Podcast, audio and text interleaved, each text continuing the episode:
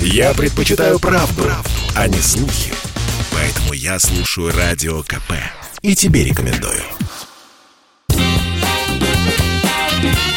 Был бы повод. Здравствуйте, я Михаил Антонов, и эта программа «Был бы повод» 1 сентября на календаре. И рассказ о событиях, которые происходили в этот день, но в разные годы, ждет вас в сегодняшней передаче.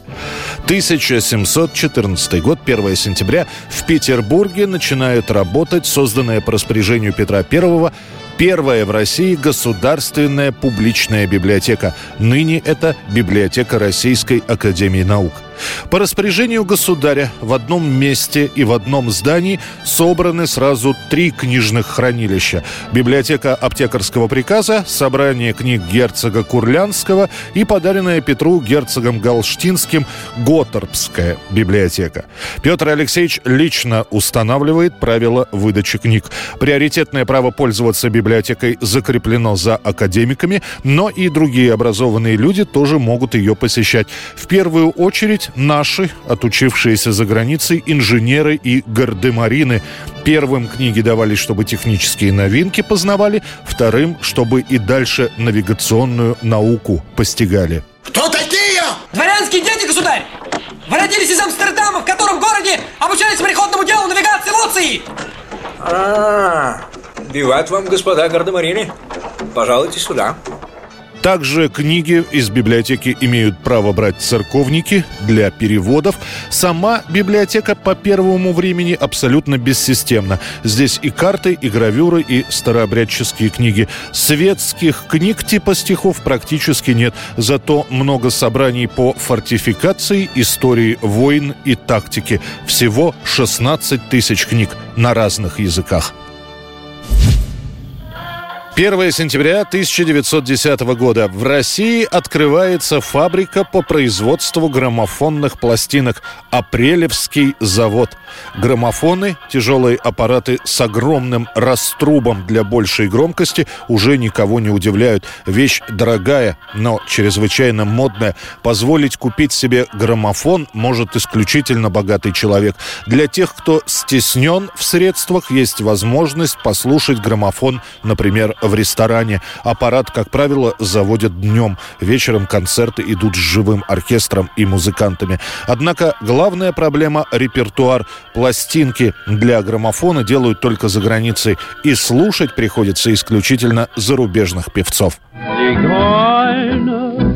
Your gypsy music calls me Перспективность выпуска пластинок оценивает обрусевший немец Готлиб Моль, который со своим сыном решает открыть первый завод по производству пластинок в России.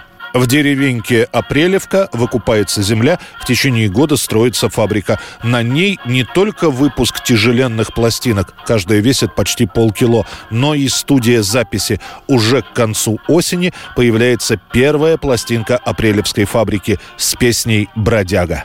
Отец твой давно уж в могиле, давно землею зарыт.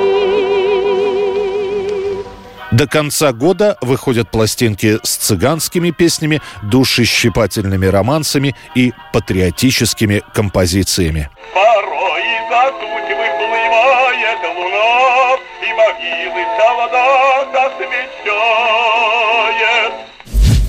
1938 год, 1 сентября. В газете «Правда» впервые появляется «За Родину, за Сталина». Это были времена боев за озеро Хасан, и передовицы газет пестрят сообщениями о происходящем там. Причем статьи пишут как сами журналисты, так и военные работники. Вот в одной из таких статей, она называется «За Родину», заместитель политрука Зазыкин пишет «Вперед за Родину, за Сталина кричим мы с командиром во весь голос».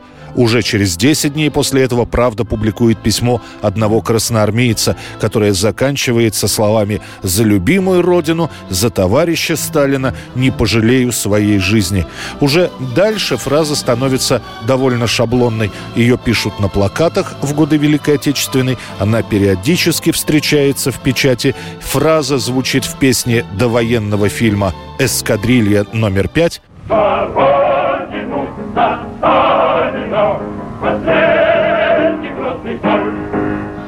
После упоминания Сталина и тоста «За Родину, за Сталина» появится в самый разгар войны в знаменитой песне «Волховская застольная».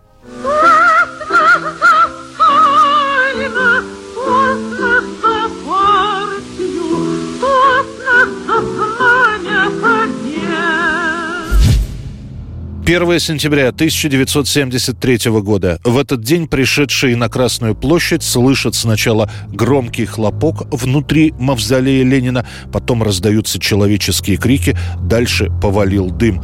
Это был теракт, который устроил 33-летний Николай Саврасов – это был первый день нового учебного года у Мавзолея и без того большая очередь, но еще больше толпа из детей, которых учителя привели на Красную площадь. Мавзолей Владимира Ильича Ленина неразрывно связан с образом великого вождя, гениальные идеи которого будут жить вечно.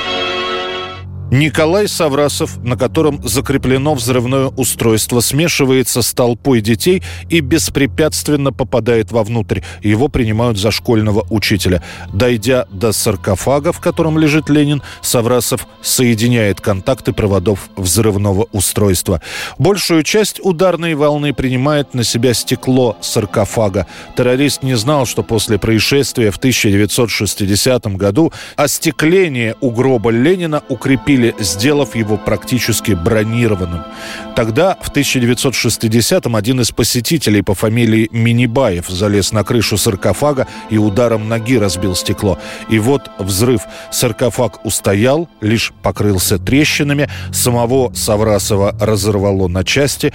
Взрывное устройство убивает семью из Астрахани. Они идут следом за террористом. С десяток школьников получают легкие осколочные ранения. В советской прессе о данном происшествии ничего не сообщается. 1964 год, 1 сентября. На экранах советского телевидения новая детская передача «Спокойной ночи, малыши». Изначально это просто вечерняя сказка, без кукол. Передача открывается видом стрелок часов, а потом появляется седовласый старичок, который начинал рассказывать истории. Вот и подошло время нашей сказки, малыш. Здравствуй. Знаешь ли ты, что это за альбом? Здесь собраны портреты всех знаменитых сказочников. Сам старичок, кстати, не имеет в передаче ни имени, ни фамилии. Лишь в финале его станут называть «Дедушка Тик-Так». Через два года начинают в передаче появляться первые куклы. Их изготавливают в театре Образцова. Заяц Степа, Буратино и два мальчика – Шустрик и Мямлик. В итоге до середины 70-х годов передача «Спокойной ночи, малыши» получается очень неровная. То с участием кукол, то просто приходят либо артисты, либо писатели, которые читают юным зрителям сказки, рассказы и стихи. Пошла Катя поутру по грибы Взяла Машу Маша была мала На пути была речка Первым классическим персонажем передачи станет пес Филя. Он сначала действует как герой нескольких сказок, но вскоре ему добавят напарника, примерного зайчика Степашку, а потом появится поросенок Хрюша. К тому времени определится и время выхода передачи. 20 часов 45 минут, как раз перед программой «Время». Появляются у «Спокойной ночи» малыши и свои любимые ведущие. Тетя Валя Леонтьева, тетя Тани Веденеева и Судец, тетя Лина Ангелина Вовк и дядя Володя Ухин. Степашка, скажи мне, пожалуйста, а ты перед выездом велосипед осматривал? Может быть, тебе нужно было гаечным ключом подтянуть гайку-то? Да. Да. Я, я бы ее подтянул, mm-hmm. но у, у меня не было гаечного ключа, у меня Филиппа взял и не вернул. На долгие годы передача «Спокойной ночи, малыши» – любимая программа даже не одного, а сразу нескольких поколений. 1974 год. В прокат выходит фильм Леонида Быкова «В бой идут одни старики». Макарыч, принимай аппарат. Во, махнул не глядя. История поющей эскадрильи, у которой был реальный прототип, приглянулась Леониду Быкову. Он пишет сценарий, который в начале комиссия Госкино отвергает, дескать, не героический. Тогда Быков начинает читать отрывки из сценария на своих творческих вечерах. Они проходят в том числе и в воинских гарнизонах. В Госкино начинают поступать письма с просьбой о съемках. В итоге чиновники сдаются, но денег выделяют совсем немного. На настоящие самолеты не хватает. Быкову приходится выкручиваться с помощью помощью хроники и комбинированных съемок.